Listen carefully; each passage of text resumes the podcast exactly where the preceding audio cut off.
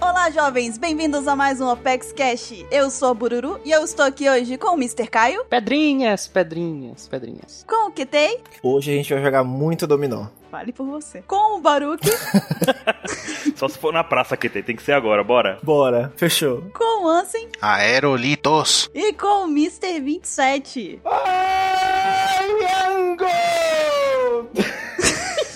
Então tá, né? Tá bom.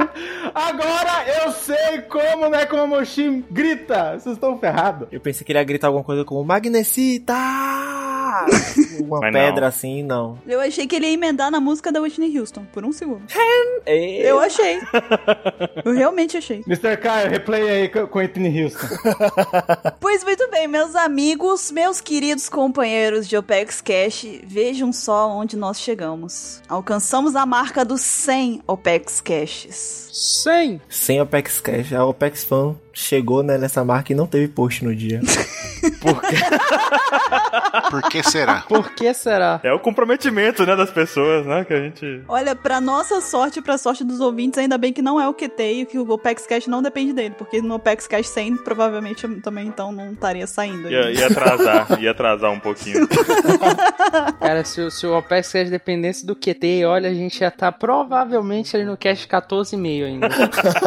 Esse seria o primeiro Pedrinhas e seria lançado em 2018, né, cara?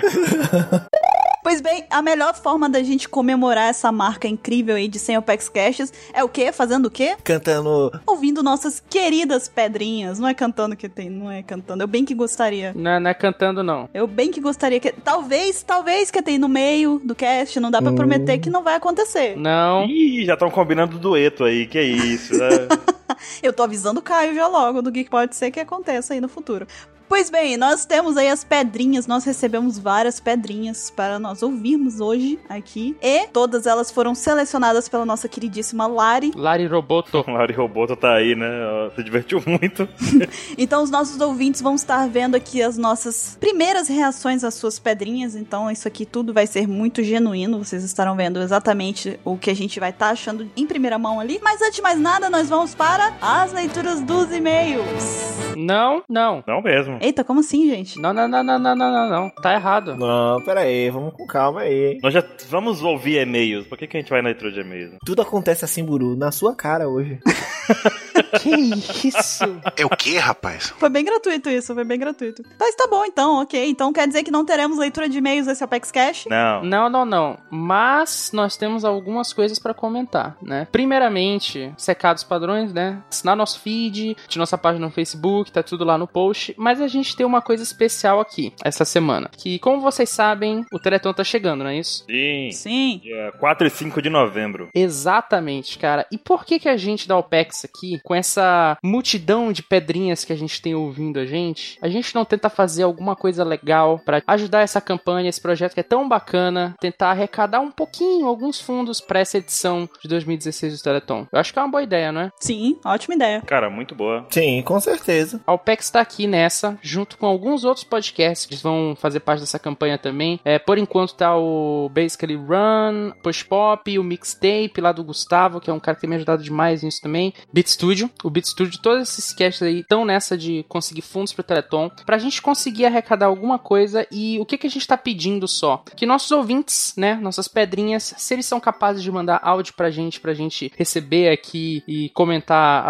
as pedras de vocês, vocês também podem fazer uma doaçãozinha pro Teleton, né? Então, o valor base do Teleton, o mínimo que tu pode dar é 5 reais, é pouca coisa, só deixa de tomar uma Coca-Cola do Baruque aí, né, Baruque? Baruque é 9 reais a Coca-Cola. Pô, duas cocas da minha quase, nove conto, cara. Velho, que, que cola cara é essa? É da moça da pizza, cara. Alguém não ouve podcasts? É, cara, saiu hoje, ele não ouviu, tá vendo? Ah, não dá pra falar muita coisa, porque também tem o 27 logo ali, ó. que Que é? Deve ter escutado um total de zero podcasts. Me abraça, 27. Ele ouviu uns três, né, 27? Hein? É, pois é, mas o que a gente tá pedindo é apenas isso, uma doação, não precisa doar 50, 100, se você tiver condição, né, maravilha. Mas o que a gente tá pedindo é que cada ouvinte que tiver condição, vá lá e doe 5 reais, 10 reais, o que puder, porque com toda certeza, é, se a gente se unir nessa causa, tanto a gente como o pessoal dos outros podcasts também, a gente consegue ajudar muito a campanha esse ano, e é por uma causa nobre, uma causa bacana, uma causa muito importante, né. E uma frase que eu acho muito bacana do, do Teleton, que eles batem bastante, é que a gente nunca sabe como é que é o nosso dia de amanhã, né. né? Então pode ser que é um parente nosso, alguém precise e ajudar agora, a gente pode garantir isso no futuro, né? Eu tava fazendo um- uma brincadeira aqui, um, um cálculo, na verdade, e eu vi que rapidinho, se a gente tiver pouca porcentagem do nosso ouvinte, a gente já consegue pagar pelo menos uma cadeira de roda. E uma cadeira de roda é uma diferença absurda na vida das pessoas, né? Faz muita, muita diferença, velho. Com certeza. É Tá muita diferença mesmo. Minha avó usa cadeira de rodas e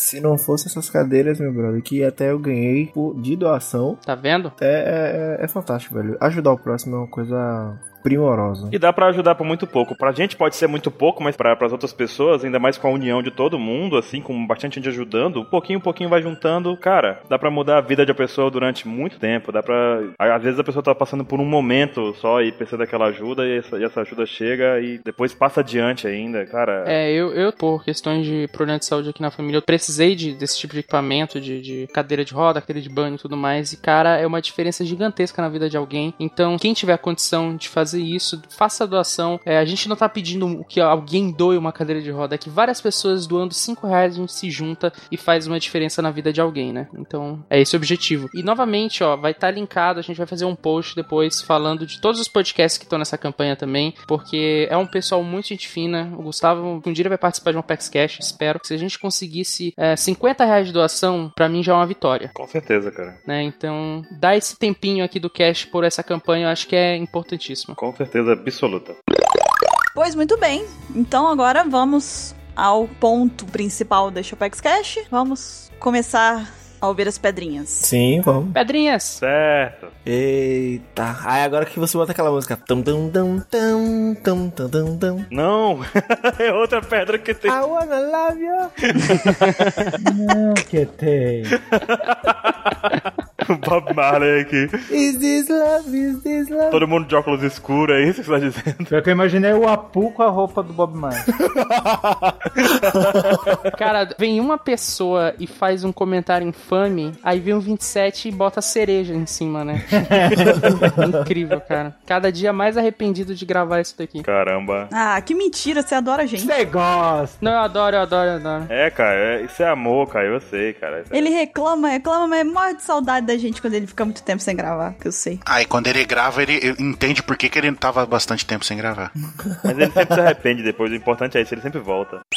Mas, Bururu, qual a nossa, a nossa primeira pedrinha de hoje? Pois então, Baruque, antes da gente realmente passar pras pedrinhas, a gente tem um recado que a gente recebeu de ninguém mais, ninguém menos que Clara de Nogueira. Ela fez aí questão, essa, ela tirou um tempinho da vida dela dedicado para nós e mandou um áudiozinho para nós ouvirmos hoje. Clara! Uhum. Clara de Nogueira. Ah, Clara! A famosa Em voz. A famigerada. Não é possível. Famigerada, Clara. A Nogueira. Olá, seres. Eu sou a Clara de Nogueira, tenho 16 anos, sou de Formiga, Minas Gerais. E estou só passando para dar um oi, porque eu não tenho nenhuma teoria. Mas eu tô ansiosa para ouvir o que vocês têm a dizer. Então, um grande abraço. Rapaz, é, o que a gente tem a dizer? Um grande abraço. É, um grande abraço pra você. Um grande abraço. Ela mora na cidade da Buru? Formiga. Caralho, não deixa eu prestar atenção. Que coisa mais engraçada, 27. Na mesma praça, vai! A menina manda um áudiozinho bonitinho, o 27 converte ele pra uma patada. É nisso que ele presta atenção. Ele podia dizer, nossa, como a voz da Clara é fofinha, ou nossa, como ela foi legal de ter tirado um tempo pra gravar um áudio pra gente, como ela é gente boa. Não, não, não. Ele tem que pegar o nome da cidade dela e falar, ah, vou dar uma patada na Buru, vai ser muito engraçado. é um safado mesmo. Então, vamos continuar. Mas obrigado, viu, Clara? Um grande abraço pra Clara e que maneira boa de começar este cast, né? Muito bom. E ela foi muito sincera ali, ó. Não tenho teorias, mas estou, né, querendo ouvir o que vocês têm a dizer. Não tem problema, não. Ela, ela, ela tem esse crédito com a gente, né? A Clara é veterana aqui no podcast. né? Ela tinha que marcar presença, né? Claro, com certeza. Com certeza. Pois bem, então, agora sim nós vamos pra pedrinha. Então, Caio, qual é a primeira pedrinha que a gente tem? A gente tem aqui uma pedrinha do Diego Birth, Birth, Birch, Bife. alguma coisa assim, bife, né? Que quero. E ele manda aqui uma pedrinha falando de Vinsmokes e nazismo. Lembrando que essa- a gente ainda não ouviu, ok? Só que a Lari botou aqui uma lista e ela botou, tipo, o tópico da pedrinha e alguns comentários. Inclusive, ela falando comigo, sabe? Lembra quando ela disse que alguns clientes ela esquecia de entregar o ingresso e tal? Que ela tava meio. Alguém mandou e-mail sobre isso? Não, não, não, não, não, não. Mas ela elogiou tanto o áudio do Diego Bife que eu, eu tô achando que ele seria um cliente que ela Uhum.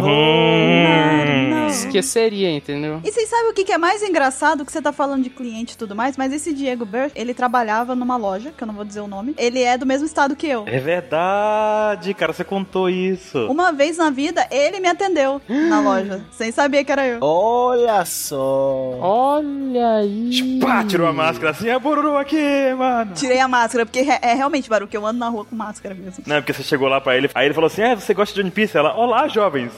Porra. Pra ver se ele reconhecia. Aí ele olhou assim bem pra cara dela. Você é o Baruque? Eu sabia. Aí Bruno, não, claro. aham. Mas, Buru, uma pergunta. Esse Diego B- B- Bife, já que tu conhece ele, seria suficiente pra, pra Lara esquecer o o ingresso, sim ou não? Eu, eu- eu acho que sim. Olha, é um- olha só. Olha só. Lari, fica a dica, hein? Mas eu acho que ele namora, gente. Calma aí. vamos- Não vamos complicar a vida do menino. O salário tá, ó. Not no. Pois bem, então, vamos ouvir a teoria dele, então. A pedrinha do Diego. Vamos lá? E aí, tripulação da OPEX, aqui é Diego Berth, de Vila Velha, tenho 30 anos e sou analista de comunicação. Eu já trabalhei na Saraiva e, inclusive, atendia Bururu no Shopping Vitória, muito tempo atrás. O cara da camisa do Shanks. Queria falar um pouco sobre as referências nazistas relacionadas à Guerra 66 e à família Vinsmoke, que eu dei uma olhada lá, percebi e não ouvi vocês falarem no cast e tal. Pode até ser usado como teoria posteriormente. A primeira, classicamente, você vê que todos os membros da família Vinsmoke são loiros e altos, ou seja, todos no porte, vamos dizer assim, ariano, né? A raça perfeita segundo os ideais nazistas e tudo mais. A segunda coisa que eu achei muito foda que vocês falaram foi a respeito daquelas pessoas que estavam sendo, entre aspas, assim, clonadas, né? E dentro daqueles tanques de reanimação e a referência clássica aí a Star Wars. Mas o que seria muito bacana, na verdade eu tô teorizando que existem, na verdade, dois tipos de, de seres humanos. O primeiro seria o vergo, que aquele vergo seria o, o original, e que na verdade ele é um humano engenhado, assim como o Kuma foi. Isso faria uma referência clássica a Blade Runner, né? Que seriam os replicantes e tudo mais. E que na da- dentro ali da Guerra 66 e na, na- no QG da família Vinsmoke seria realmente clones e estariam com uma referência clássica a Star Wars. Muito obrigado aí por vocês terem me ouvido. Valeu mesmo, um beijo e tchau, tchau! Beijo lindo. Beijo pra você também. Gostoso. O que, que foi isso que tá tem? Que foi isso? Porque tem não resistiu, cara. Estou com medo. Bururu fez, fez tanto mistério com não uma loja aí. O menino veio e fala o nome da loja. Aí ele chegou lá e pá, Saraiva. É porque eu trabalhei assim, aí puxou uma placa de neon. Saraiva! Eu aqui, mano, evitando expor a Saraiva. E o menino me veio já com os dois pés na minha cara, igual você falou que tem. Você falou exatamente como ia ser. Inclusive, seu Saraiva, se quiser nos patrocinar, tamo aí, hein? Estamos aqui. Tamo aí, né? Tamo aí. Diego, Diego Burf, você ainda tem algum contato na Saraiva aí pra fazer uns negocinho, tá? Umas conversas. É, rola uma promoção aí, eu tô querendo comprar uns jogos aí, vamos lá. hein? Não, Um não, Fretes grátis e tudo mais. O objetivo é a gente ganhar dinheiro, não gastar, que tem, por favor. não gastar dinheiro, QT. É, tá errado isso. Pois bem, o que que vocês acharam da teoria dele? Já falou isso?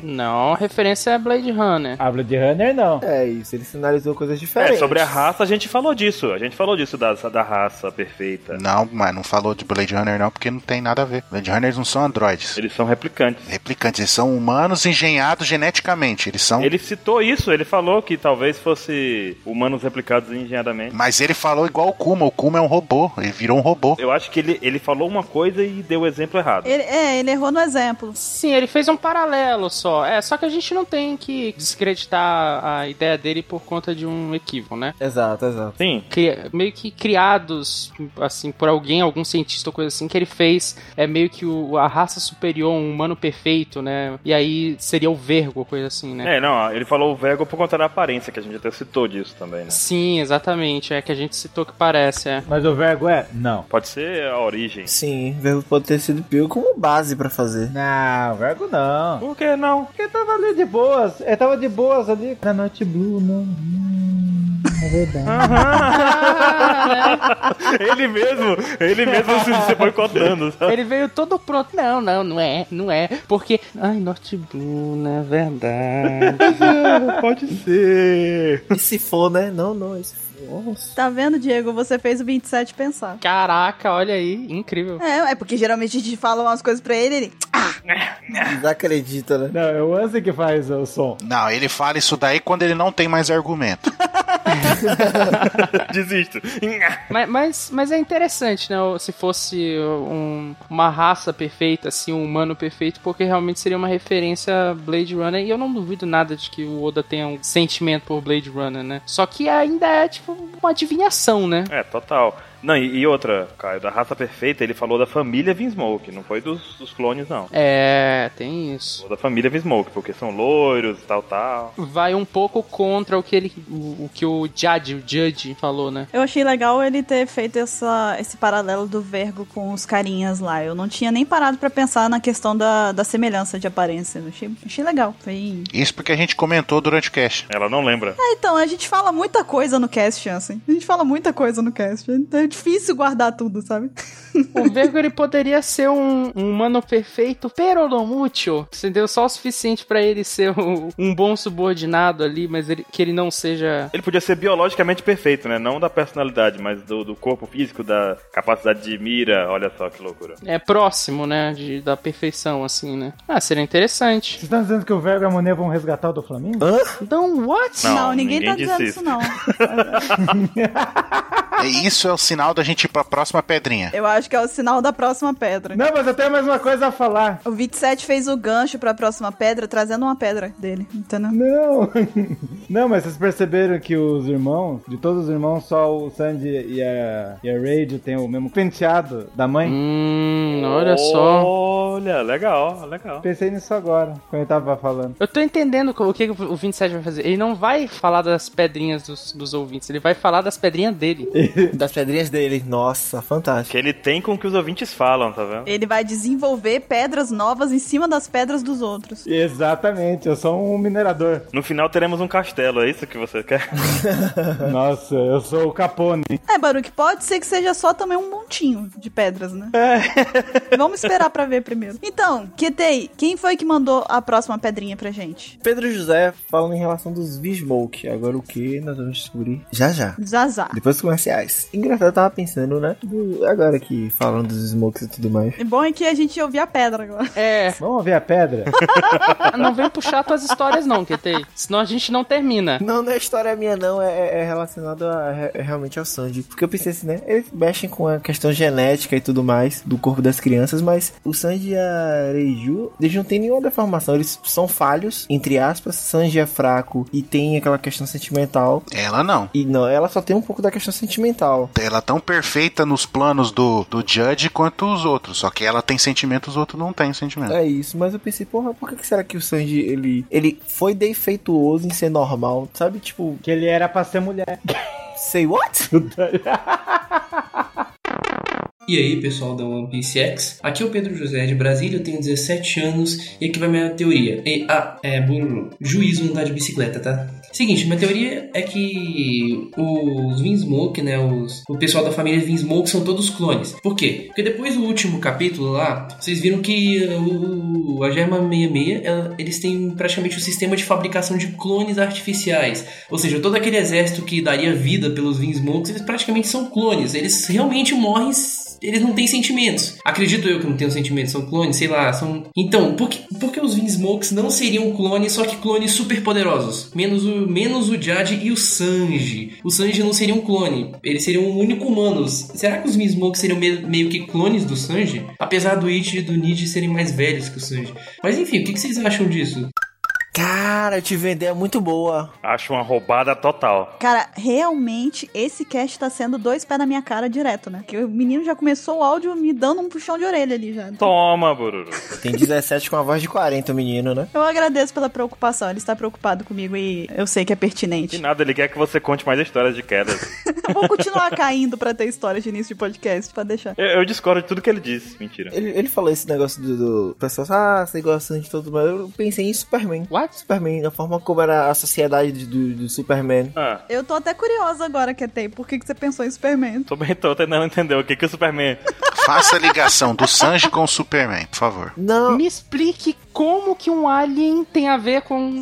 Fala mais, Ketei. Boa sorte. não, porra, eu lembrei do filme O- O Homem de Aço. Que é uma merda. Sim. Só que eu lembrei aquela parte da sociedade que, tipo, era proibido você tipo, ter filhos da, daquela forma, tal, tudo mais. Ter filho da forma natural, tá ligado? E se Sanji, e se Nid... Não, não tem como ser, porra.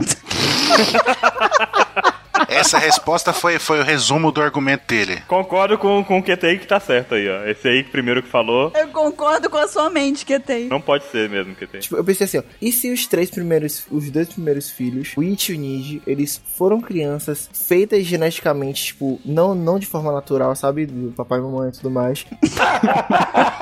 fossem feitos, inseminados artificialmente. Sabe por que, que o seu o seu ponto de vista não pode continuar? Porque não tá certo? Porque eles são quadrigêmeos. Ah, eles são quadrigêmeos? São. Caralho, eu tinha esquecido disso. Tem, tem um problema sério nesse fato aí, deles serem quadrigêmeos. Porque eles são cinco.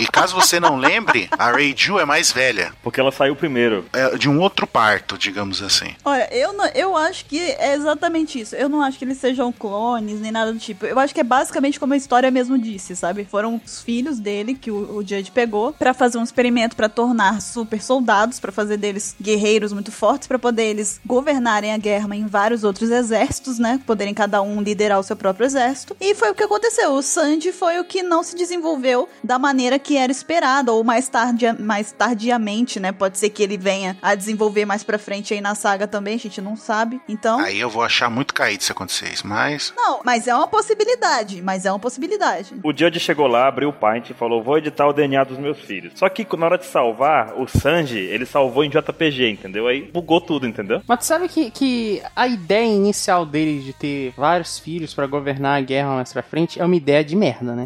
Porque no final vai dar problema, cara. Um filho vai brigar com o outro por poder. É só ele morrer. No dia que ele morrer, a guerra se separa. Porque uma parte vai com, pro- vai com o exército fazer X coisa, outra parte pega outra parte do exército e vai fazer Y coisa. Porque é- foi assim na história, é assim que aconteceria com eles também. Ninguém ia respeitar o Itidi. E é assim na vida, né? O Judge claramente não leu livros de história, né? É, o Itidi não ia mandar nos outros. Ou ele acha que é superior e pode burlar essa parte, né? Porque os filhos são geneticamente modificados e tudo mais. Não, então, mas se seguir é história natural, mas se seguir histórias de ficção, né, ele vai mandar nos outros, porque ele vai sentar a porrada nos outros e os outros vão ter que obedecer. Porque já meio que ele deixou claro que ele é o mais forte dos irmãos. Né? Meio que deixou isso entendido isso daí, o próprio Itid. É, mas aí ia assassinar ele. Eles iam se juntar, fazer um motim, os três ali, pegava e derrubava ele por interesse. Não, não, acho que não, não rola. Não, eu não acho que vai acontecer, não, mas, né? Se fosse pra seguir nessa. nessa Não, não é, não é Game of Thrones, mas. Esse pensamento de irmãos derrubando irmãos. Não vai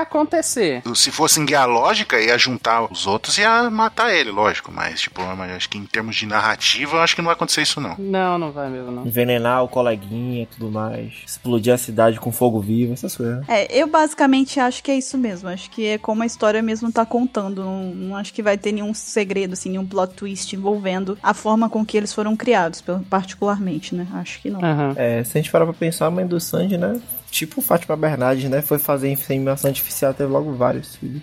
Gente do céu, cara. É igual a Phoebe, né? Teve logo trigêmeos. Porque é geneticamente impossível a mulher ter quadrigêmeos, né? Pois bem, então, Baruque, você é o próximo a anunciar a pedrinha. Vamos ouvir uma pedrinha então do Ian Queiroz. Ele diz aqui que é sobre a Big Mom.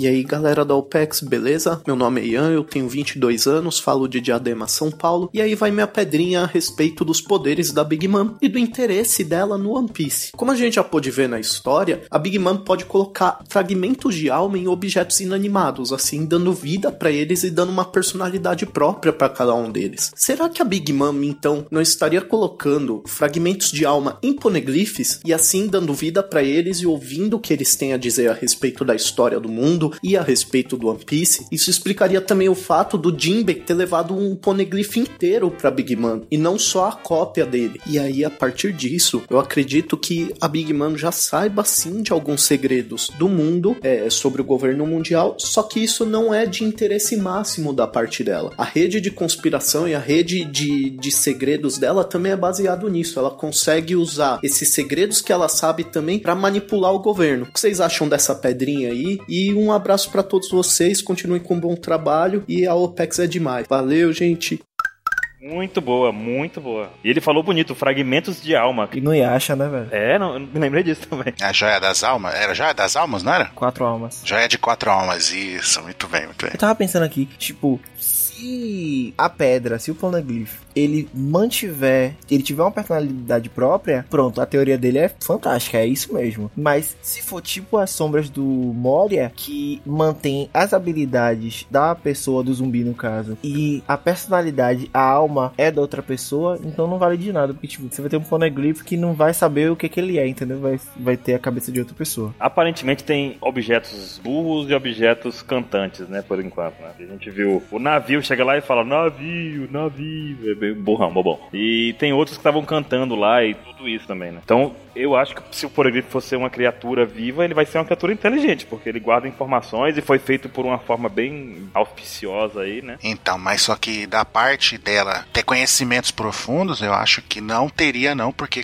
já foi falado que os, os poneglyphs, tirando os quatro vermelhinhos lá, eles só fazem sentido depois que você souber todos. Mas ela sabe mais que os outros, né? Então não adianta ela saber um fragmento de um pedaço e não vai fazer Ah, sentido. mas não é bem assim não. Não é bem assim não, porque o, por exemplo, lá de Alabasta contava onde é que tava uma das armas. Tem informação no, no Poneglyph também. Então, e fazia sentido sozinho? Não. Não, mas tinha informação das armas de toda forma. Ah, e de toda forma, ela saberia mais que os outros, né? Então o Oda tá contradiz o que ele mesmo, di- o que ele mesmo falou. O Ian Queiroz, ele tem, ele tem voz de brother, aposto que ele faz teorias boas e tal, mas essa, essa teoria dele tem um erro. Se a Big Mom soubesse o que tem no poliglifo, não teriam falado lá em Zou que a Robin é a pessoa mais importante do mundo, que só ela sabe ler os negócios. É porque não conhecem o poder dela, né? Ou não sabem o plano que ela tá tramando ou coisa do tipo, não? Senão a Big Mom já... Então a gente teria que considerar que existem outra, outras pessoas como a Robin no mundo. A Robin, daí a- a- o valor da Robin, a- o valor da Robin é depreciado. Eu acharia justo depreciar por uma Yonkou, né? Mas eu acho que seria uma forma do Oda compensar também essa necessidade exclusiva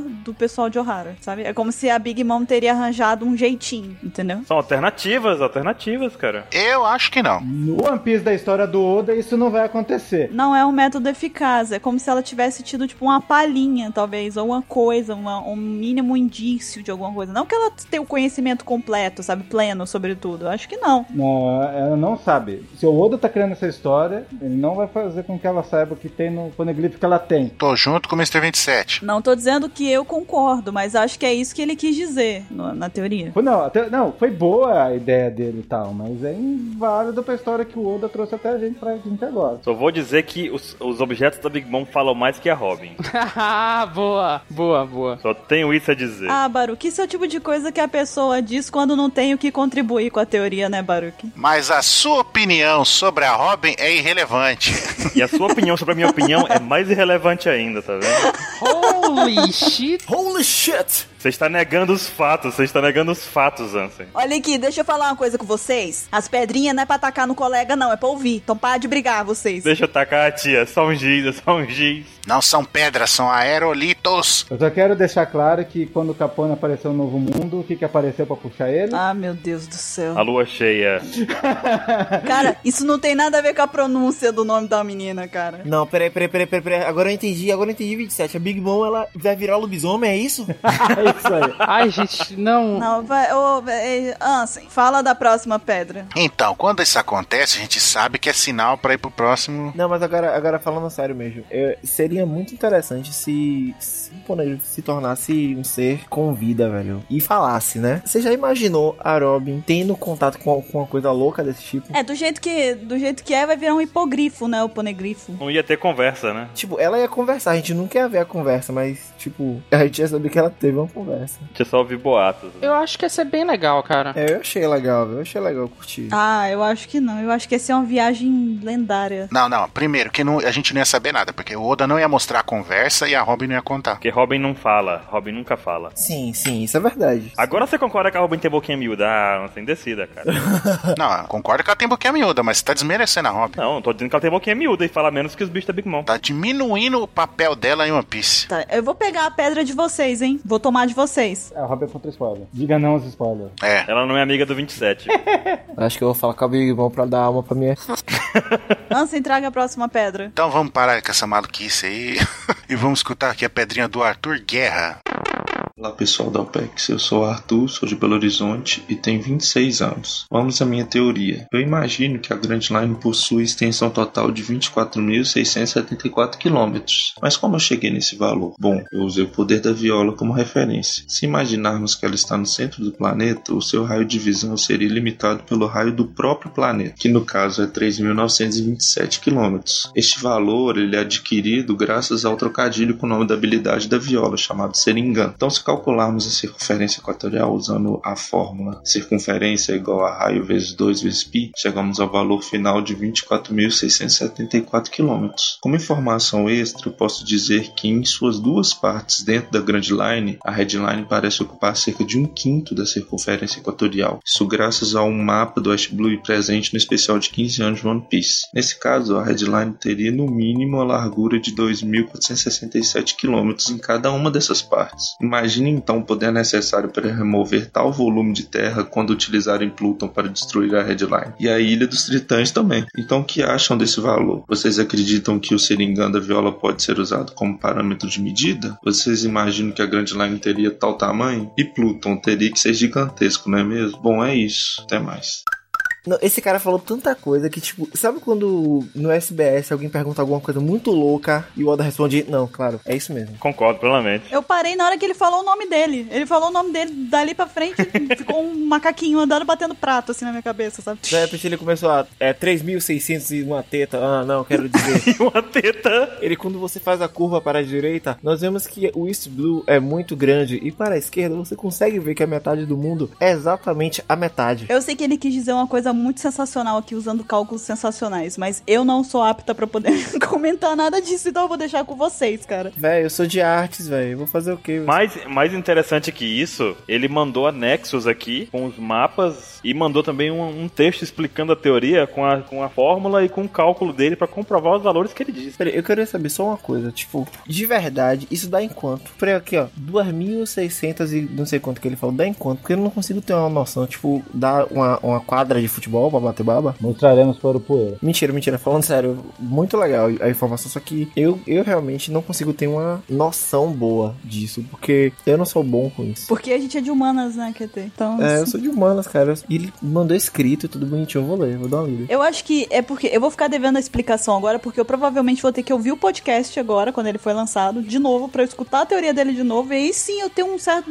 desenvolver alguma coisa em cima. Ah, que caramba! Não, peraí, peraí, ó. Ele botou aqui, ó. Pra calcular essa conferência é muito simples. C é igual a 2 vezes π vezes R. Então nós temos 2 vezes 3.14 vezes 3.927, que é o valor do raio de alcance da visão da viola. Da visão da fruta. É. Pronto, então eu entendi. Então você pega onde a viola tá e o horizonte, você pega essa distância. E no caso essa distância foi 3.927. Beleza. Aí pra calcular a circunferência, tá, beleza, beleza. Você usa o cálculo matemático. Não, beleza, entendi. Eu tô igual o Ruff.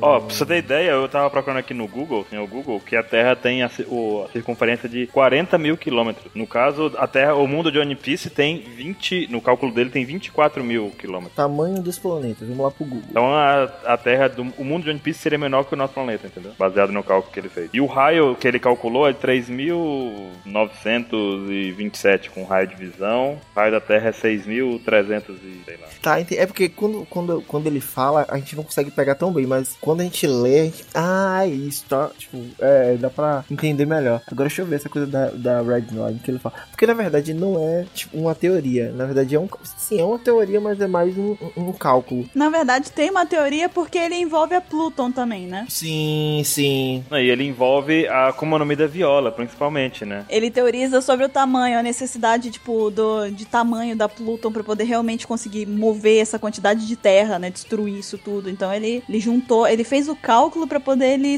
ele trazer as perguntas relacionadas a Pluton pra gente, né? Não, e o principal do cálculo. É, mas só tem um problema, que a Pluton não é pra fazer isso. A Pluton é pra destruir o Poseidon. Mas o principal do, do cálculo dele é a viola envolvendo ali, né? O- A distância máxima da divisão da viola, usando o poder dela e tudo mais. Ó, o 27 mandou a imagem aqui do Luffy pão de batata. O, A- o Arthur bugou o 27. É ele durante esse- essa teoria aqui. Acertou a pedra na cabeça do 27. Você falou que a Terra são quantos quilômetros, agora?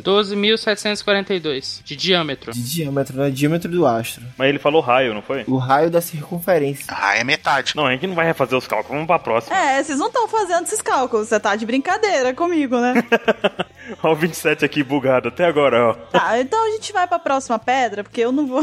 Os que tem não vai fazer cálculo agora. né? 27, reco recobre aí sua sanidade mental Ah, eu- eu- eu- Anderson, stop. e traz a próxima pedrinha, então. Falando de novo, Arthur Guerra. Muito bom, muito bom mesmo. Me fez ficar. Ele foi, ele foi além dos limites da imaginação, né, cara? Sim, velho. Ele me fez ficar pensativo sobre isso. E já que ele fez o cálculo, eu dou como certeza o que ele fez. Pois é, eu confio, confio. 27 também, né, 27? Você confia nele? Eu confio, falou 27 ganhou. Tem meu voto. Poxa vida. Fiquei besta, fiquei besta. Fantástico. Muito bom mesmo. Qual a próxima pedra, 27? Então vamos falar do Nakama Francisco de Assis, é a teoria do Kaido.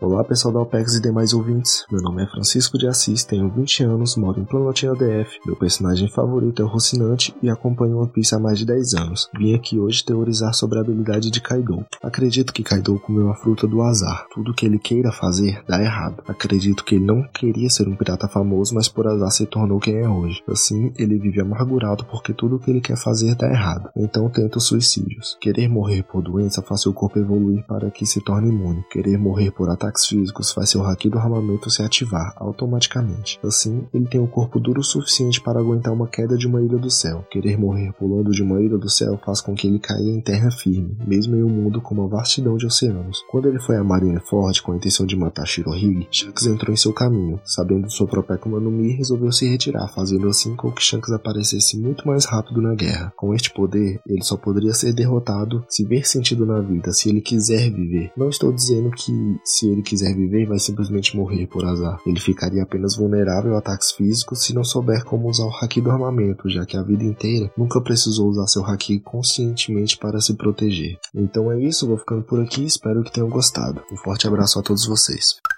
Essa teoria, ela é muito boa, mas ela não é. Não é a primeira vez que a gente vê ela, né? Não mesmo. A gente teve pessoas mandando e-mail, a gente já viu em vários cantos da internet, que é uma, uma ideia muito interessante, é muito fácil de realmente acontecer, né? Eu acho que é um pouco difícil do Oda botar, porque a gente já teve uma fruta da sorte, não teve? No, no filme Gold. No filme Gold, é isso que eu ia falar. Uhum. E aí eu fico pensando que talvez. Seria o inimigo natural da Baccarat. É, mas aí eu penso que talvez o Oda não use isso, sabe? Porque, querendo ou não, o filme Gold não é material exatamente canon, é, mas ainda assim teve supervisão do Oda. Eu acho que o Oda não faria isso, sabe? Então, por conta disso, eu acho que não é, mas eu acho que faz sentido até. Se fosse, não seria um problema. Mas o efeito da Baccarat é tirar sorte e dar azar pras pessoas. Sim, mas é porque são. Aí o Kaido ficaria mais forte, é isso? É porque seriam Akuma no Mis muito sim, parecidas, Sim. próximas. Acho que é por isso que Caio tá dizendo. Tipo, é uma coisa meio. Sim, exatamente. Sim, sim. Que se aproxima demais de um, de um filme, entendeu? Então por isso ele não teria usado. Na verdade é o contrário. Como ele não ia usar na história, os caras podem usar no filme. Ele já falou isso no SPS, por sinal. Sim. Sim, a ideia é essa, de que se, se apareceu em um, em tese, não seria possível, não, não seria usado por ele. Não... Mas se, se a gente passar- parar pra lembrar, o, o filme que tem o Chique lá tem gravidade, na, na coisa de gravidade, e o Fugitora tem coisa de gravidade, talvez, também. Mas o, o filho da puta do Oda até hoje não revelou a fruta do Fugitora, né? Pois é, mas aparentemente tem semelhanças aí também, né? Então não seria totalmente descartável. Não, a do Chique é de levitação. Mas mexe com a gravidade, é isso que o Baruch tá querendo dizer. É relacionada, é relacionada, é muito parecida. Rapaz, na hora que o cara falou assim, não, tem que fazer o, o, o Kaido ter vontade de viver. Na hora eu imaginei o Kaido gritando, tá?" Vegeta! Ah, Aí o Luffy, diga que você quer viver, Kaido! Vegeta! Caralho, eu quero fazer essa tirinha. Quero fanarts do Kaido falando, Nikita! O Kaido gritando, mano. Não, não, não, não, não. Vocês têm que imaginar a cena completa. O Luffy grita, diga que você quer viver, aí ele grita, Ikite! E toma um golpe do Luffy e morre. Agora ele quer viver, então ele vai morrer. Ai, meu Deus do céu. Já sei, então o Anos tá dizendo que é o Enes Lube do Taniki. Exatamente, é essa aí.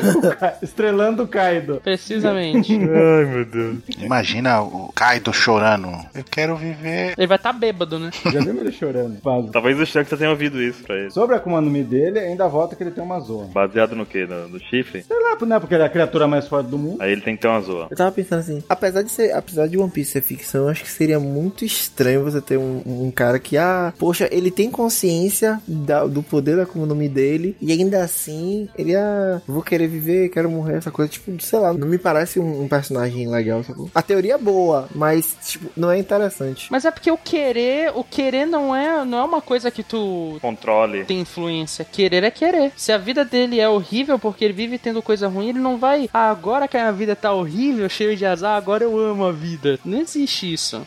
Caraca, vocês fizeram pensar um negócio. Lá vem. Lá vem. Porra, a Kai falou uma coisa boa agora, é verdade. Diga aí. Diga aí sua loucura. Tem o pessoal que tem a teoria que foi o- algum antigo usuário que deu pro Kaido o negócio da juventude perene, né? Aham. Sim. E se o Lau quis ir contra o Kaido porque ele sabe o Paranauê de desfazer isso? Olha aí. Hum, Ó, é uma boa. Interessante. há potencial. Mas eu também acho que o. Eu acho mais provável. Não, eu acho que faz sentido o que tu falou, 27, mas eu acho que é mais provável que o Lau nem queria exatamente ir contra o Kaido. Ele só usou o Kaido como desculpa pro Doflamingo, derrotou o Doflamingo e agora, infelizmente, a gente tem que lidar com o Kaido, né? Porque a gente tirou o Doflamingo que era peça do, do Kaido. Mas assim, por ele ter escolhido o Kaido, talvez seja esse o motivo da escolha, entendeu? Porque contra ele eles têm uma chance por ele saber desfazer o Paranauê. É, só que ele não teria escolhido o Kaido, entendeu? Ele teria escolhido o Doflamingo. O Kaido é consequência. É, não, foi muito útil. Mas eu acho que faz sentido, sim. Poderia ser muito bem o. O Kaido acabou sendo conveniente com essa teoria aí. Ela- Ele seria conveniente.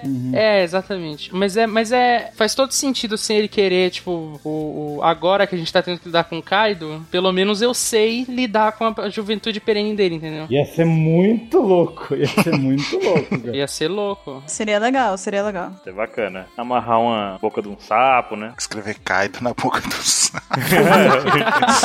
Amarra a boca dele, aí faz toda a macumba, né? Essa foi boa, Baruque. Coloca o Yokozuma lá, aquele sapo lá do Other Seth. Agora imagina o o Kaido com a fruta do azar e chega no novo ele tenta pular sete ondinhas pra dar sorte.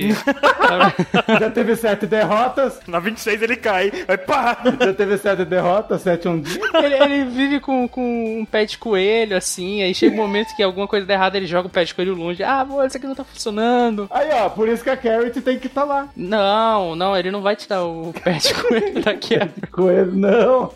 Jogar a Carrot. Caramba, vai pegar a ca- Vai estar com a Carrot. Vai amarrar a Kelvin no pescoço. É um chaveiro. Amarra a Kelvin inteira. Eu tenho dois pés e duas patas agora. Pera aí, vou entrar pro meu bando, você é uma criatura. Que horrível. Todo dia ele alisa a Carrot pra ver se dá sorte, assim. Caramba, então você tá dizendo que o Kaido é todo supersticioso. Ele- alguém fala alguma coisa, ele joga sal por cima do ombro. Exatamente, exatamente. Eu não duvido, não, cara. Eu não duvido que ele seja supersticioso. Ia ser muito engraçado isso, cara. Passa por debaixo de escada. Cara, ia ser muito engraçado isso, de verdade. ele joga sal por trás das costas, assim, sabe? Tipo, Uma ferradura no convés dele, assim. Não, a Carrot é o chaveiro do Kaido. Tipo, Deve entrar em casa com o pé direito, acorda, pisa só com o pé direito, sabe? Essas coisas assim. Pra quem já assistiu Noragami, que eu recomendei demais no Cast na One Piece, ele seria o Yato. O Yato compra tudo quanto é porcaria que alguém chega e fala assim: não, isso daqui dá sorte. Daí ele gasta todo o dinheiro que ele tem e ele compra aquele negócio, tipo um jarro mágico que vai dar fortuna e tal. QT, eu acho que o Kaido ia ser o cara que vai pra Bahia e coloca aquelas fitinhas do Santos Bonfim, sabe? Sim! Ia tá com o braço fechado, tipo uma tatuagem. Ah, quem nunca fez isso, cara? Quem nunca n- amarrou uma fitinha? Faz três pedidos, aí os três pedidos é co- como? Quero morrer, quero morrer, quero morrer, pra ver se dá certo. Caramba. Aí só quando a fitinha partisse que ia se realizar. então a fitinha dele nunca ia partir. Caramba! Capaz da fitinha derreter no braço dele, mas não realiza, né? No som. Cara, Só uma linhazinha em volta, né? Na, na- tem propriedade do poneglyph, a fitinha. Cara, essa é engraçada. Acho que a gente tá indo longe demais. E vocês já fizeram isso? De amarrar a fitinha no braço, assim? Vocês já fizeram? Eu já. Também. Não. Vamos ouvir a próxima pedrinha? Vamos. Vamos. Porque a próxima pedrinha foi mandada por ele, gente. Pelo Nelson Neko Kobayashi. Não acredito. Ah, esse é brodão, brodão. Não acredito. Uhum. Nelson. O analista. Ele tá em todo lugar. O analista financeiro. Porra! Tá, o Pex. Já é oficial agora. É, e passa da OPEX. né? Ok, ele mandou aqui uma pedrinha relacionada a Romeu e Julieta. Hum. Tá romântico. Not Não. Essa é uma pedrinha romântica. Vai ter a Reju envenenando as pessoas? Vamos ver. Caraca, boa, hein? Tá, vamos lá.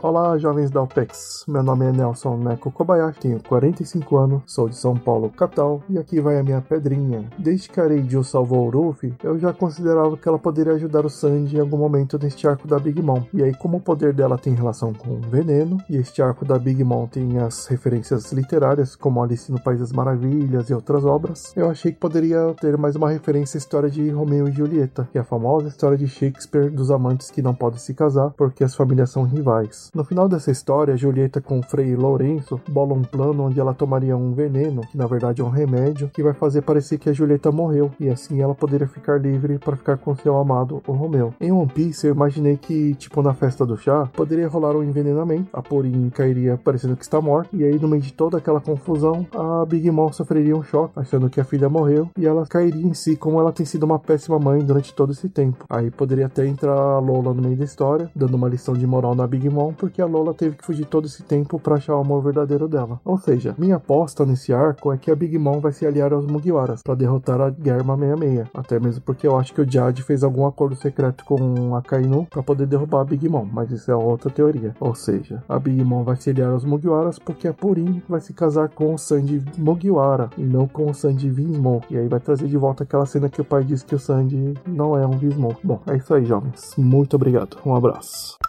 Gostei, gostei muito, velho. Gostei, gostei. Achei bem legal. Fantástico. É, tem umas coisas assim que eu, que eu vou comentar, mas, tipo, no mais eu achei fantástico. Eu acho que a referência pode acontecer, mas eu não, não acho que a, a Big Mom vai acabar aliada do, dos Mugiwaras, não. Eu acho que talvez ela tenha esse choque de, de realidade um pouco e tal. Porque eu acho que a Big Mom, ela tem um pouco de. daquilo de. de... Eu não acho que ela é exatamente ruim. Eu acho que ela é meio que. Descontrolada. descontrolada. Mimada. É, talvez mimada. Ah, Que isso, é um elas estão descontroladas. Sabe o que eu pensei, Caio? Assim, ela vai ter um choque, mas ela vai ter um choque porque não vai estar acontecendo o que ela quer. Tipo na hora, que, na hora do bolo que não chegou, ou os doces da Ilha dos Tritões. Cara, vai dar alguma bosta com esse bolo. Vai, vai. Com certeza, com certeza. Porque ela tá muito, muito, muito concentrada nesse bolo. Ela tá muito pilhada. É. Mas bolo de casamento é sempre complicado, né, cara? É justo, né, Baruque? A gente entende, né? A gente entende a preocupação dela. A gente sabe muito bem A gente entende fácil disso. o quanto que é crucial um bolo. Nem lembrava do bolo. Você sabe de casamento? De bolo. Ah, o bolo que tem. Um bolo que tem. Ah, tá. Bolo de casamento nunca é bom, na verdade, né? Ih, rapaz. Ah, os que eu fui são bons, Baruque. Ih. Sempre é muito grande, mas aí só pode pegar um pedaço. Vou te convidar pra uns casamentos aqui. É, Só pode pegar um pedaço, cara. É triste. Ah, é? Só pode? Então, meu filho, deve me odiar em todas as festas que eu fui, porque eu comi uns três no mínimo. Continue, QT. Com certeza te odeiam. é tudo contado. Deve ser por isso que não me convidam mais. Não, eu pensei num negócio agora. Eu queria que a Puri morresse. Que isso? Nossa, QT. Que gratuito que tem. Não, tipo, Não, não, não, não, não. não. Caraca, que tem. Caramba, velho. De onde é que saiu esse ódio a Purim? Eu queria que a Purim morresse, aquela vaca. Não, eu só quero que a Puri morra. Tá tudo bem. Aquela maldita. Não, Ah, não. O QT chega, me fala que coloca feijão por debaixo do arroz e agora fala que quer que a Purim morra. Olha só, que, que mau caráter. Só falta não querer que a Carrot entre no bando. Agora, ai, pronto, você pode sair da OPEX que tem. É, Aí eu vou tirar ele daqui. Ele vai sair no meio do cast e ele vai cair. não, ela quer, né, cara? Não, calma. Eu sou mal, mas não tão mal assim. Eu faço yin e yang com arroz e feijão um no prato. Mas aí é permitido, não pode colocar por baixo. Loucura permitida, né? Tá de boa. Continue, Kentei. É Porque assim, é. Sandy, ele vai ficar putaço. Tem que ser, eu pensei assim, teria que ser uma armação por conta dos irmãos dele, que não tem interesse na união com a Big Mom por algum motivo. Ainda não pensei nisso, porque eu pensei nisso agora. Mas, tipo, se os irmãos dele matassem a Purim e fizessem o casamento Vermelho. da merda, é, fosse o casamento vermelho, Ele parou pra não falar isso.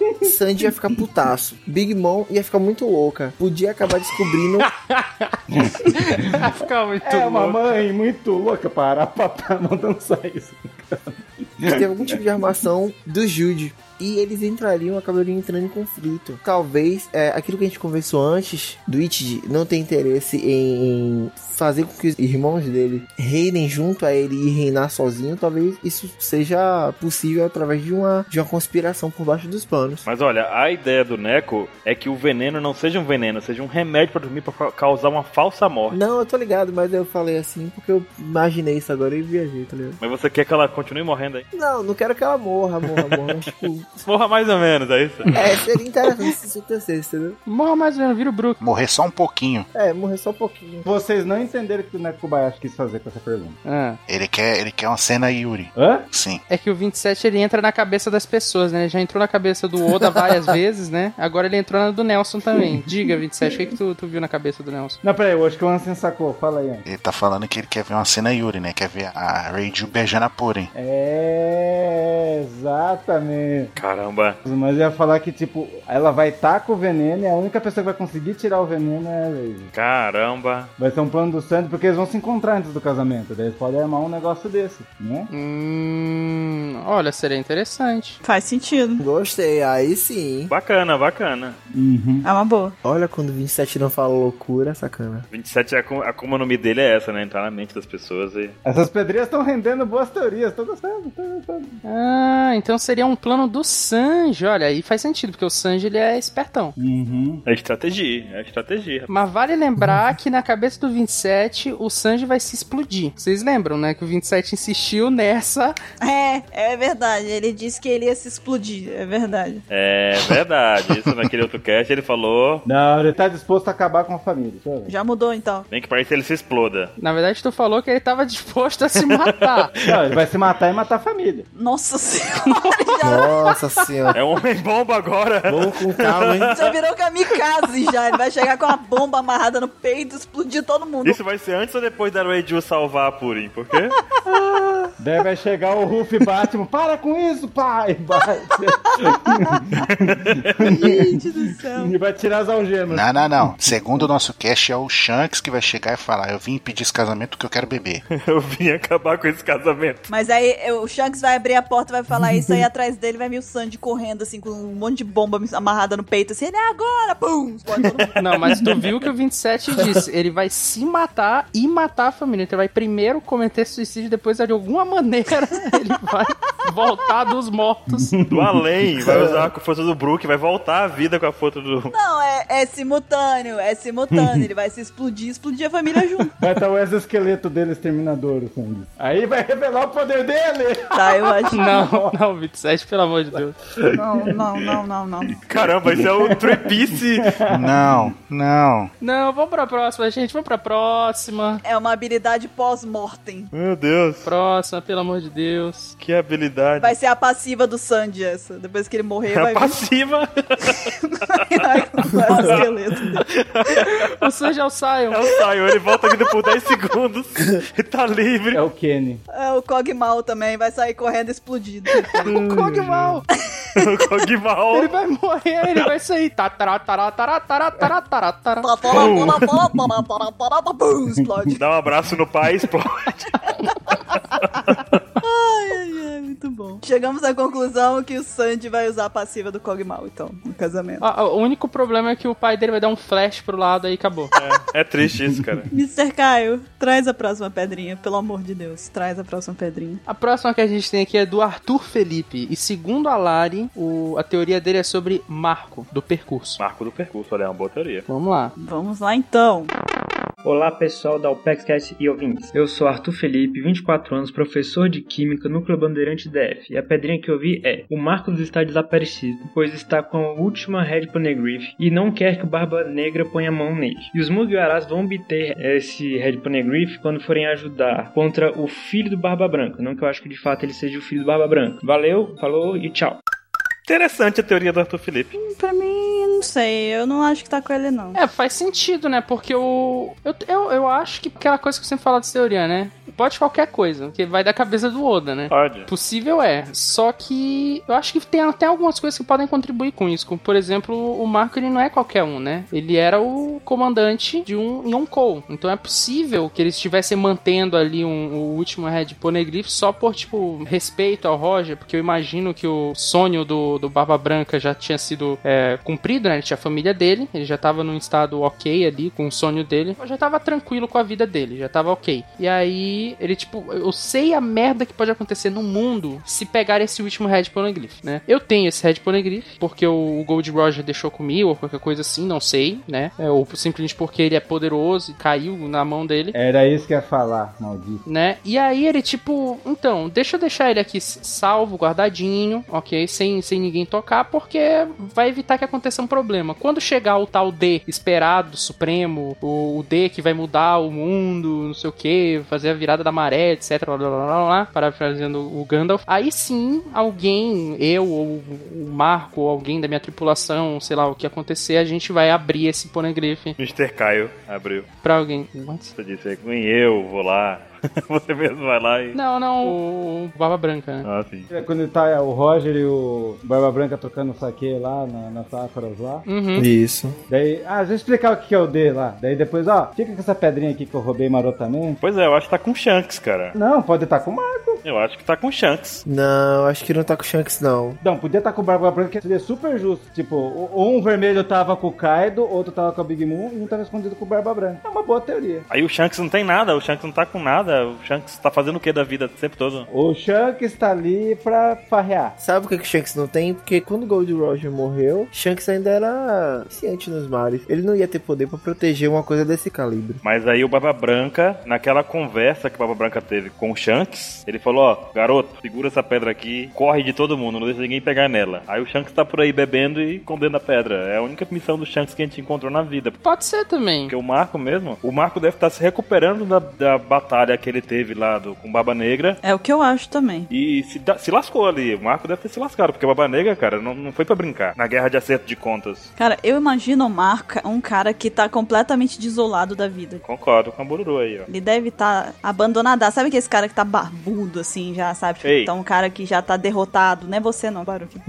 Mas eu acho que é isso, sabe? É, mas é aquela coisa também, ele não é. Ele não precisa estar, tipo, é, é, como o objetivo proteger. Ele simplesmente sabe que tá num local e ele meio que, tipo, ah, caiu a quest na mão dele. Anda por ali, é isso? Porque assim, eu- aquela conversa que o Barra Branca teve com o Shanks, ela não foi muito amistosa. É. Nem poderia, né, cara? Dois poderes se encontrando tem que ser. É, isso talvez, eu acredito, na verdade, que esteja escondido em alguma ilha de posse do território do, dos antigos territórios do Barra Branca, que não, que não foi tomado pelo Barba Negra. Eu posso dar uma visão além do alcance da pedrinha do cara? O Luffy Ru comeu a.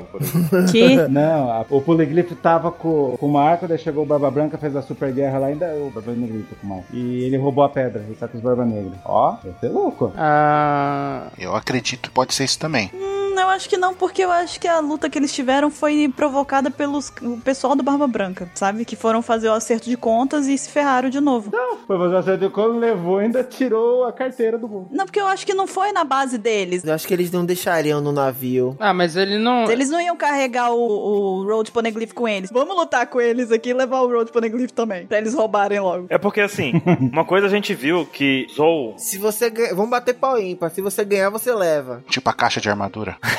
Não, pô. Não seria muito sábio, sabe? Não, mas olha só, a gente viu também em Zou que o melhor esconderijo foi uma ilha ambulante, por isso que eu digo que tem que estar em movimento. Então tá com o Shanks. Porque Zou foi isso, Zou mostrou que o Red tá em movimento. Eu acho que o mais possível é estar com o Shanks, talvez. Ou com ninguém. Tá num lugar aí, sei lá. Com o bando do Barba Branca, eu acho que não. Eu tô dando esse voto pro Shanks. Eu não quero que esteja com os Shanks. Eu, não, eu também não gostaria que fosse, mas vamos ter que fazer o Shanks ter alguma coisa nessa vida, né? Gente, Mabaru que ele procura coisa pra ele ser odiado. Por isso que é o ruivo. É o ruivo porque tem o punigrifo vermelho. Ai, que lindo. Exatamente. Ai, meu Deus. Não, agora peraí, peraí, peraí, peraí. Eu, eu quero falar um negócio pro Baruque, que o Baruque fica pegando no pé do, do Shanks que ele não tem objetivo. Só que também a gente tem que lembrar o seguinte: qual é o objetivo de um pirata que tem um sonho, que quer ser poderoso? É ser rei dos piratas. Pra isso, ele precisa encontrar o One Piece. O Shanks já sabe o que que é o One Piece. Porra. Exatamente. Ele não tem motivo pra querer o One Piece. Ele não quer ser o rei dos piratas. Ele já atingiu. Ele quer ficar na vida só, à toa, viver. Não, só que aí que tá. Ele não quer só estar na vida, senão ele tava em casa com três filhos cuidando da Maquino. Shanks quer alguma coisa que a gente nem a gente sabe. Ele tem uma missão, cara. Pra mim, ele tem que ter uma missão pra isso. Não, ele tem uma missão. Ah, Não, calma aí, calma aí, calma aí, calma aí. Ele quer ser um, um- um pirata absurdo. Tanto é que ele é um Yonkou. Ele já chegou no limite que ele pode chegar. Porque além disso, ele teria que ser o rei dos piratas ele não quer, entendeu? Sim. Ele já chegou no máximo que ele pode chegar. Ele tá, ele é um homem que, que ele chegou no ponto do ponto da vida dele. Ele é igual o Barba Branca. É isso que eu quero dizer com vivendo. Eu acho que ele, tipo, ele já chegou no máximo que ele, ele já tá satisfeito. Então agora ele tá só vivendo a vida dele de pirata, mas ele tá vivendo, entendeu? Sim. Não, ele é o cara que bagunça. Mas ele não pode ter uma missão por conta desse poder que ele conquistou durante todos esses anos de pirataria? Ele é o cara que bagunça. Ele tem alguma coisa, mas não tem como a gente saber o que é. É impossível pra gente saber o que, que Shanks quer. Porque tá além da história, tá além do que tudo que a gente sabe. Tá além até do que os personagens sabem. Mas é legal que o Arthur Felipe falou do Marco, a gente tá no Shanks, né, cara? Tá? É, né? É, nossa. A gente foi um pouco distante. Fomos longe, fomos longe. Mas teoria boa é assim, pedra boa é assim. Mas é fundão, velho. Muito bom. Pedra boa é a que leva a gente a ouvir outras pedras. Que leva a uma viagem profunda, tá entendendo? Exatamente. É o Rio das Pedras. Voltemos então. Dessa vez é Márcio Salles sobre Enel. Ok, vamos lá. Fala pessoal da OPEX, tudo jóia? Bom, quem vos fala novamente, uma Salles, 22 anos de Bicas, Minas Gerais, Eletrotec. Como o tempo é curto, gente, vamos ao que interessa. Bom, galera, essa teoria é mais complementar, algo que disfarça uma parte do nó dos fios da história. Eu vou relacionar a história de Capo do Anel junto ao episódio 739 do anime. Bom, após a morte do professor Tsukimi, os robozinhos construídos por ele foram à lua, mas balão, negativo. Entrando agora na história, o episódio 739. Nele, quando Kaido vai se matar, nos é mostrado onde ele está, um lugar chamado Terminal Balu, como o próprio nome diz, para onde vão os balões. Um terminal onde pode fazer uma escala de viagem, ou seja, para mim, tanto os robozinhos como os povos antigos partiam de lá em direção à Lua, o que pode ser confirmado pelo volume 36 da história de capa, onde as três raças seguravam balões, enquanto algo semelhante a um foguete com um olho subia de volta. Repare, olho em japonês é me, embaixo um X, logo um M, Mexin. O Enel teria conhecimento herdado de sua raça, que parecia ser a que tinha maior conhecimento da parte técnica para construir algo que fosse a Lua. A Arca Maxim, assim como Tsukimi teria tido contato com os povos antigos, da raça de Enel, para fazer transmitir o conhecimento do terminal aos robozinhos. Tsukimi parece ter conhecido bem o mundo, e talvez cada um dos robozinhos representaria um dos blues pela vestimenta variada. Voltando ao episódio, enquanto Kaido pulava, quem observava? Uruj, que é da mesma raça de Anel e provavelmente também tem conhecimento do terminal. Talvez informante de Anel. Por último, para mim esses povos existiram tanto em terra quanto em lua. A parcela da terra foi eliminada há 800 anos na guerra, e isso explicaria porque ali existe um poneglyph. E a parcela que desceu da lua há 400 anos, desceu pela morte do usuário da Gorogoro, deixando ele sem recursos. Isso explicaria a lenda desses povos terem um deus, e Enel se auto-intitulava assim, pois o usuário da Gorogoro seria esse deus. Bom, pessoal, essa foi minha teoria. Obrigado pelo trabalho de vocês de sempre. Um abração, até o cast 150. Porra, Muito boa, gostei muito, cara. legal. Cara, adorei. Muito boa. Adorei, adorei, adorei. hein? Muito boa. Muito legal mesmo. Também gostei. 10 de 10. Parabéns. Ele fechou todos os pontos, cara. Porra. 10 de 10. 10 de 10. Eu não tenho nem o que contradizer disso daí. Eu não consigo nem contradizer a teoria. Não tem. Não tem como complementar. É, Ele tem. E Lá vem. Manda. Ah, eu gostei. O agente do caos. Ele entrou no cérebro do Oda. Não, eu gostei porque ele, colo- ele colocou uma relação do pro- Dr. Tsuki lá com o terminal lá, é, Balloon. Será que foi ele que fez? isso? inclusive com a história de capa do Enel também, né? Ele juntou tudo. É porque na história de capa que mostra os robozinhos com balão, né? Isso. Sabe o que que eu achei legal mesmo? Talvez se- poderia ser um centro de pesquisa do Tsuki, que ele terminou o balão e tava todo destruído. Mas é, é- é muito interessante porque ele ligou muitos pontos, como por exemplo, é, eles iriam, porque em resumo o que ele quiser, eles iriam até o terminal balão usando os balões, né? Bah. Sim. E aí chegando lá um teriam mini ou até projetos maiores é, versões da Maxim, que levariam levaria pra lua. E a Maxinha a gente já viu que é capaz de levar pra lua, afinal de contas o Enel tá lá, né? O Enel chegou, né, cara? Então, o que que impede desse conhecimento que o Enel teve de construir a Maxim não ser um conhecimento antigaço, né? Tipo, alguém, tipo, da, da, da, da espécie dele, da raça dele que tinha isso, que tinha talvez um, um objetivo, né? Fosse o objetivo deles é, ser uma, uma raça tecnológica que fazia, é, talvez por questões históricas, fazia esse, trabalhava sempre com esse tipo de coisa, né? Tipo, transportando do- de um planeta pro outro, né? Ou de um- da- da- do planeta de One Piece pra lua de One Piece e tal. Eu achei bem legal, cara. Eu achei muito boa. Cara, o mais interessante do Márcio foi que ele contextualizou, inclusive, como o povo pequenininho ali sumiu. 800 anos atrás ele foi tão longe, ele foi tão longe no futuro, no passado, no meio da história. Pô, gostei demais, velho. Tá fechado pra mim. Não... Eu acho que o Márcio entrou na cabeça do Oda igual o 27 faz às vezes. Tá? Poder 27. Eu acho que o Márcio, o Márcio pegou o poder 27 aí em algum momento. Hack 27. Hack colorido. Muito bom, cara. Eu gostei mesmo da, da dependência que ele mostrou, né? Do, do usuário da Gorogoro com a cidade. Uhum. Eu Gostei mesmo disso. Também gostei. É, isso é uma coisa, isso é uma coisa que eu falava há muito tempo, eu acho que é, eu acho, em conversa com o Baruch eu falei isso um trilhão de vezes, eu acho que a terceira arma lendária é a Gorogoro, porque eu acho que é necessário essa fruta pra fazer funcionar. É a, a chave da arma que a gente tinha falado, né? É, exatamente, é, é tipo que vira o gatilho, sabe? É a Gorogoro que vai fazer a lua funcionar, é o que vai fazer a lua funcionar e que faz a Maxim funcionar, que faz o transporte, né? Aí acho que não. Porra, verdade, porque a quantidade de energia que o Enel pode produzir é praticamente infinita. É. Eu tava pensando em como no Pokémon não usam o Pikachu pra gerar eletricidade na cidade, né? Seria escravo de animais pra poder gerar energia. Mas... Mas tem um episódio que mostra Pikachus rodando e usando seus golpes. Mostra mesmo os Pikachus. É. Pois é, escravo, né? Dentro do centro Pokémon, pra poder como gerador. Tá vendo que, que criminoso isso? Mas eles estavam felizes, estavam sorrindo. Não tava sorrindo, não. Cara, Não tava, não. Estavam tudo cansados lá, tristes, acabando. Meu Deus, pica, pica. Que coisa horrível. Como é que eles estavam? Eu invoco o poder ancestral do. É o que, rapaz? Repete aí, barulho que é que foi, por favor. Cara, tá gravado. Você tem- Eu invoco a carta da vírgula sonora. Meu Deus, pica, pica. Diga somara. Caraca, cara, eu, eu vou usar essa mil vezes em, em vários episódios. Em modo de defesa, eu digo que eu disse que não ia dizer. Nada, né? Eu disse. Meu Deus, cara. Nasce como nada e morre como picar. É, cara. Do nada o cast virou 18 de novo, 18 anos, outro cast. Caramba. É muito sofrimento, cara, esse cast. Meu Deus, barulho. Baruque, Oi. o que, que tá acontecendo com você, Baruque? Tô legal hoje, cara. Eu Acho que. Tá ouvindo muita pedra. Você não tá no anais. Mas o Pikachu não falava isso no anime? Diga agora. É o Chaves chorando agora.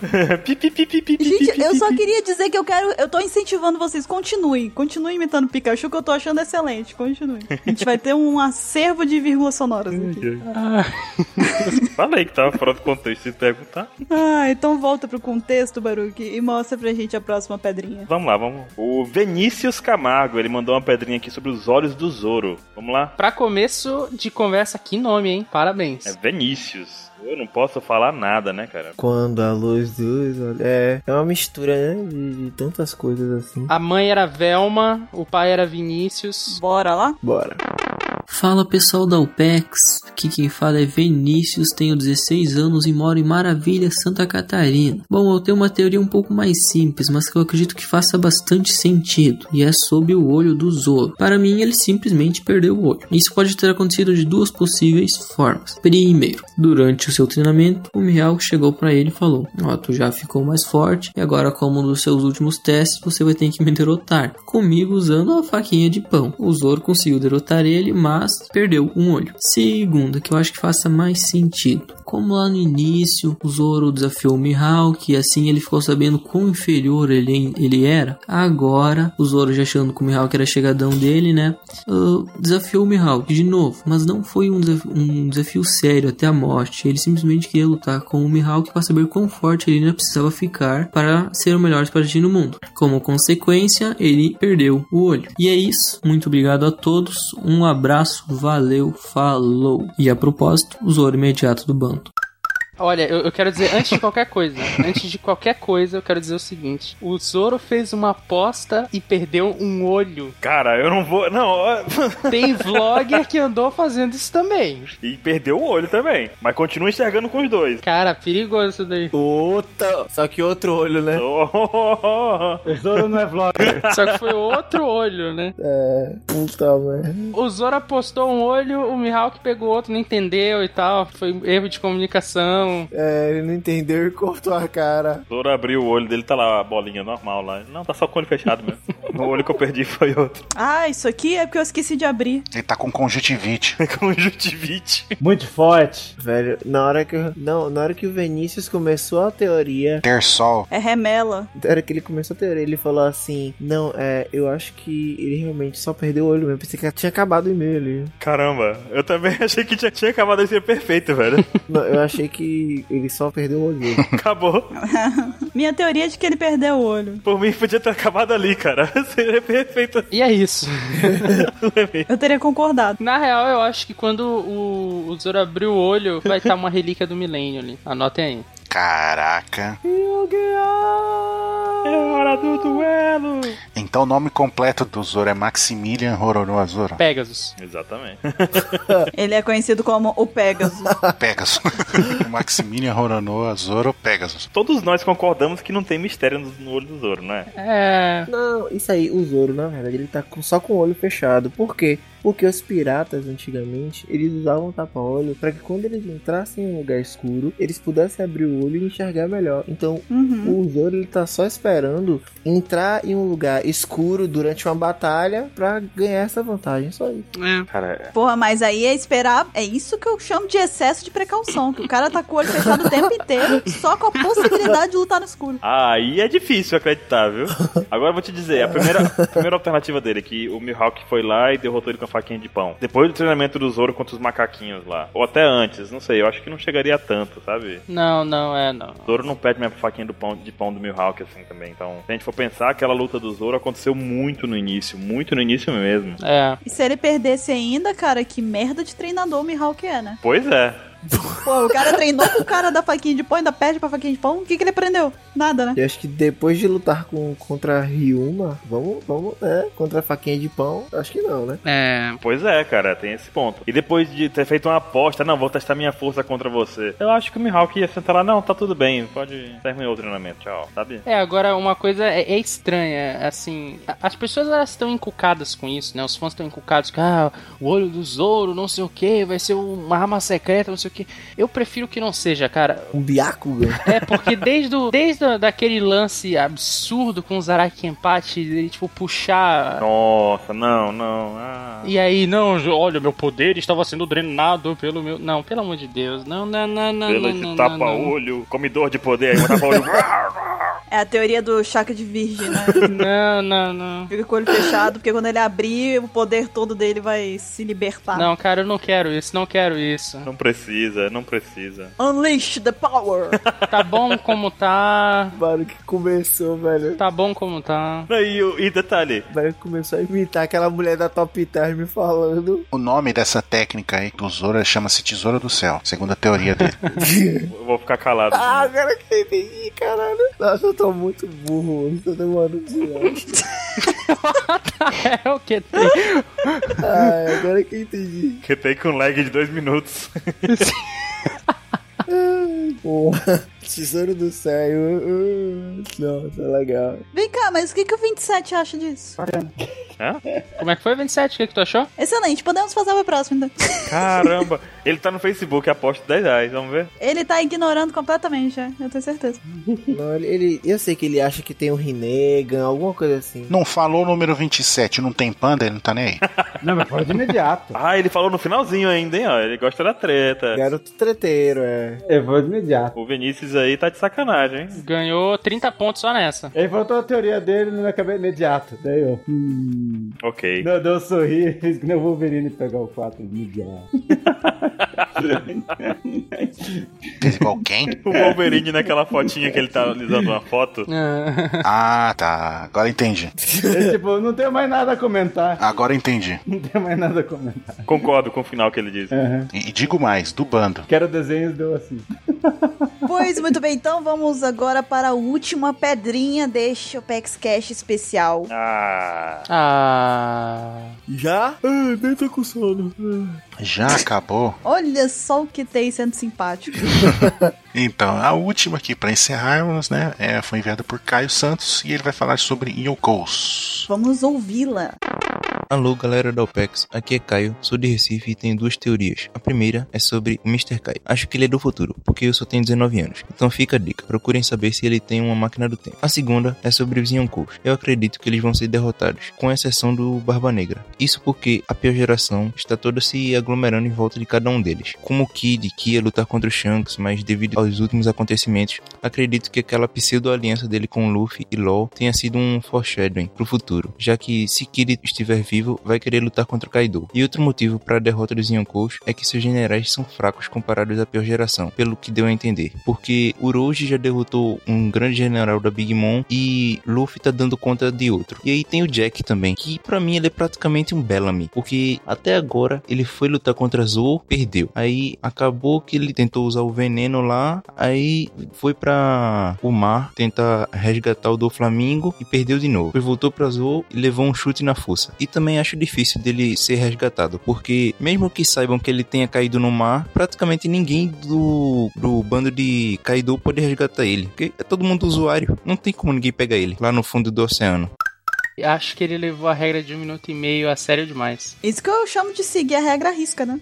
Um minuto e meio, pá, cortou. É, olha só. Cortou, não deu nem tchau. Desligou na cara. Mas a, a, a base da teoria dele é que todos os Yonkous vão ser derrotados. Menos o Barba Negra. Pela pior geração. Só que eu acho que isso é meio óbvio, sabe? Porque eu acho que, tipo, são gerações e, e ninguém é eterno. Sim. Em algum momento, o, os Yonkous vão ter que mudar. O Shanks vai perder em algum momento. ah, o, o, Barba Branca, o Barba Branca perdeu. O, a, a Big Mom vai perder em algum momento. Porque acontece, cara. É a vida. Vida? Eu acho que também não é assim, Caio. Não, não, ele tá contando que vamos perder agora. Porque, por exemplo, Yonkous podem sair porque eles de- saíram, porque eles desistiram de ser Yonkou, ou porque é, também morreu de causas naturais. Não necessariamente porque alguém derrotou. Agora, sim, eu acho que dizer que isso é muito previsível, tipo, de que vai acontecer, também não é assim, entendeu? Porque pode ser que no final das contas não sejam todos os Yonkous que vão ser derrotados, entendeu? Pode ser que talvez um deles, por algum motivo, igual tem gente fazendo teoria aí de que a Big Mom vai fazer é, aliança com o Luffy, e como é que ela vai ser derrotada? Hum, É, o que ele quis dizer é que ele,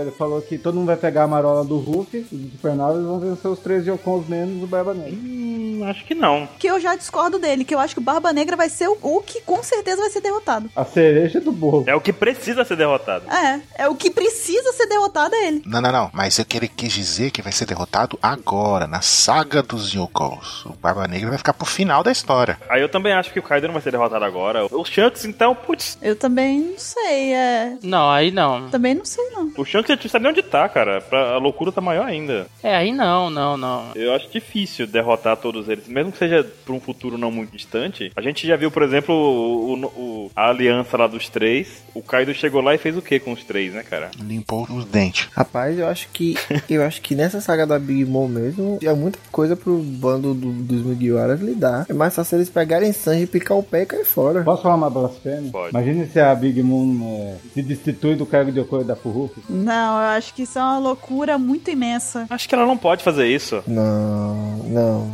não, não, não. Não. Acho que ela nem pode fazer isso. Não, não, não, não, não, não, não. Acho que Eu acho que isso é uma loucura. Eu ainda acho que quem vai derrotar a Big Mom vai ser o Judge junto com, o- lá, com o Capone lá, que eles vão fazer alguma palhaçada e vão matar ela. Isso, isso. Bem provável que seja isso. Aí o Judge vai virar o Yonkou. Não, matar não, mas. Não, derrotar ela. Aí ele que vai virar o vilão da saga. Não, isso a gente já discutiu até naquele outro cast lá, concordo, mas. Sim. Olha só, eu, assim, do que ele falou dos supernovas ou sei lá o que derrotarem os Yonkous, eu acho possibilidade muito baixa. A gente viu a dificuldade que teve em Dressrosa no num terreno, num terreno controlado. Porque Dressrosa foi um terreno controlado, né, cara? E os Yonkous justamente têm terrenos controlados. Aí a gente vai achar que os caras vão entrar no terreno, derrotar todo mundo e sair impune, assim, sair imune. Concordo com você, Baruch. Não só isso, Baruque. A gente viu também falando sobre o que, que o pessoal da própria Big Mom falou: que o único cara que conseguiu derrotar um dos generais da Big Mom foi o Orochi. Então, tipo assim, não é tão simples assim, entendeu? Não é, não é. O- se eles estão tendo dificuldade com os generais da Big Mom, como que dá pra afirmar assim, tipo, com tanta. Eles nem viram a Big Mom. Com tanta convicção, não que ele falou com convicção, mas tipo, dificulta muito a teoria por causa disso, entendeu? Porque a gente já vê que eles estão tendo dificuldades com subordinados do- de uma Yonkou. Então eu não acho que todos os, os supernovas têm a capacidade de derrotar um Yonkou. Tanto que o Ruff não está lutando sozinho. De novo. Tanto é que é conhecido que, que, que eles fazem alianças pra poder conseguir ter a chance de derrotar um Yonkou. Então, mas eu acho que o Oda tá fazendo uma escalada de poder. Tipo, os de nível mais baixo, aí depois vimos o do Flamingo, que é tipo, digamos assim, seria um dos tops de Shichibukai de força, né? Até então. E tipo, aí já é um nível totalmente acima. E agora eles estão enfrentando os generais de um Yoko, então tendo trabalho, entendeu? E eu não acho certo eles agora enfrentar e derrotar um Yoko. Eu acho que a vitória contra o Yoko ali mesmo, acho que só em um ano, contra o Kaido. A Big Mom, eu acho que vai acontecer aquilo que a gente já discutiu. Vai mudar o foco e não é ela que vai ser a vilã. Mas sabe a loucura do membro Fêmea? Hum. Vou é pensar agora, porque não vai dar tempo de mostrar todos os. Quantos, quantos caras, quantos filhos a Big Mom tem? Uns 80? 70 e bolotinha, sei lá. 70 e pô. Daí, tipo, se a Big Mom se aliasse ao Ruff, daí daria tempo de mostrar toda essa filharada que ela tem. Eles indo pra ano. Mas acho que o Oda não tem interesse de mostrar todos os filhos dela. Eu acho que ele vai mostrar isso no SBS, talvez. Ah, olha aqui, todos os desenhos. Não, ela não precisa mostrar todos os filhos dela. Ah, mas ia ser legal, o Ruff com o exército de família da Big Mom enfrentando o Kaido. Ia ser louco. Cara, eu não acho que eles vão se aliar a esse ponto. Não acho. É, não, não. Também acho que não. Acho que é muito, muito forte aí. Ah, não, é blasfêmia, mas sei lá. É. E mesmo, e mesmo que, que ela queira se aliar ao Uruk, ela não tem como passar o cargo de Yonkou pra ele. Não tem, que é conquistado, né, cara? Porque não é assim que funciona. Conquistado? Não é uma coisa que você herda, nem que você passa pra frente. E pensou os filhos dela tudo lá, "Pá, mamãe, por que a senhora não me Hum. deu o cargo? Deu pro. Sabe? É exatamente, né? Vai, vai dar merda. Vai dar pro Luffy. Porque ele é um D. Ninguém vai respeitar o Luffy dos filhos dela, eu digo, né? E o Luffy nem vai querer, cara. O Luffy vai falar, eu não quero isso. É.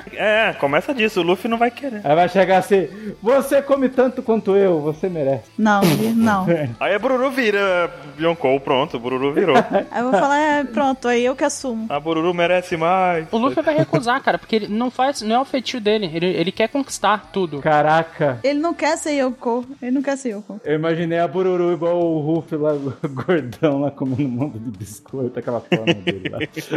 É, A família tá bem, né, 27? Bururu Tank Man. Tank Tank Woman. Bururu Tank, man! A família tá bem, né? Bururu Tank! Então tá bom. Bacon Fort, modo tanque. É Outro estraga mais ainda.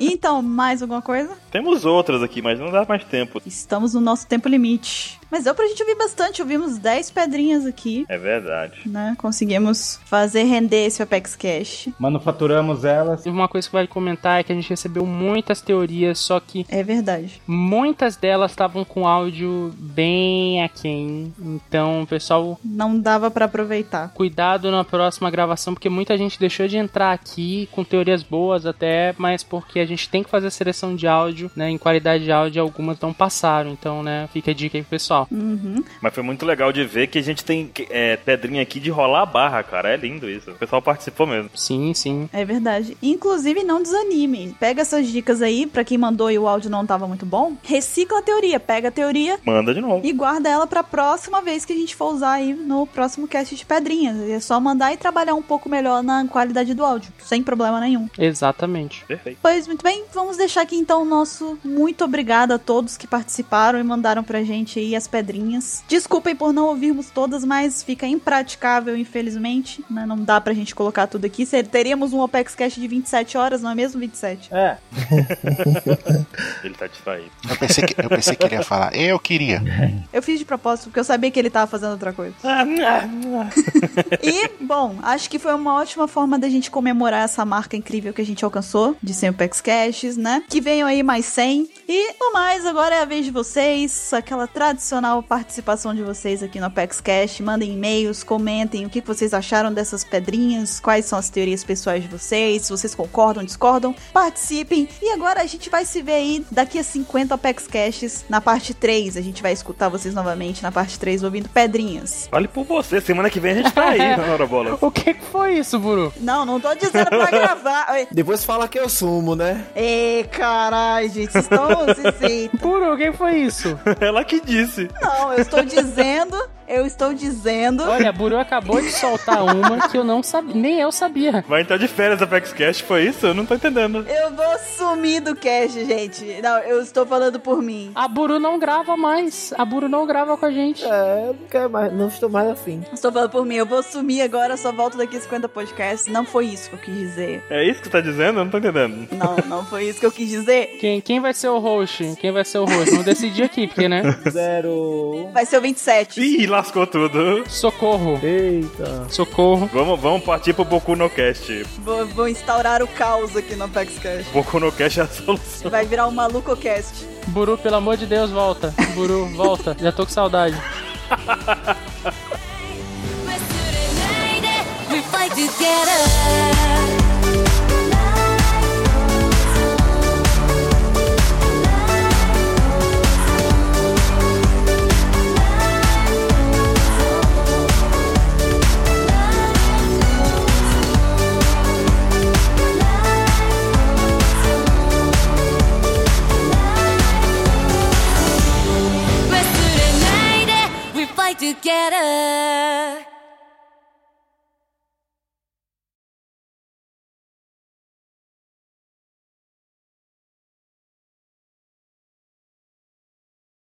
Tá, abre aí deixando pause. Pause. Ok. Pode contar? Uhum. Ah, meu Deus, onde é que pausa? Onde é que pausa? Eu não sei. Eu não sei onde é que pausa. No botão quadrado, botão quadrado, calma, calma.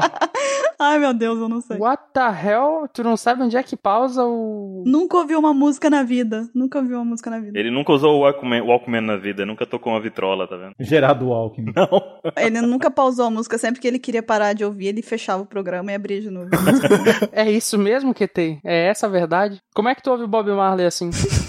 não, não tinha aberto no, no, no player. Eu abri no. Em outra porra aqui. Eu não sei, eu não sabia como é que. abri algum programa que eu não conheço. Ele abriu a música no Photoshop, né? é, abriu no PowerPoint o negócio. No Paint. Ai, caralho. Essa No foi Paint boa. você desenha um quadrado e clica nele depois. É. Vamos lá, vamos lá. Vamos lá, vamos lá. Vou contar até três, hein? Um, dois, três.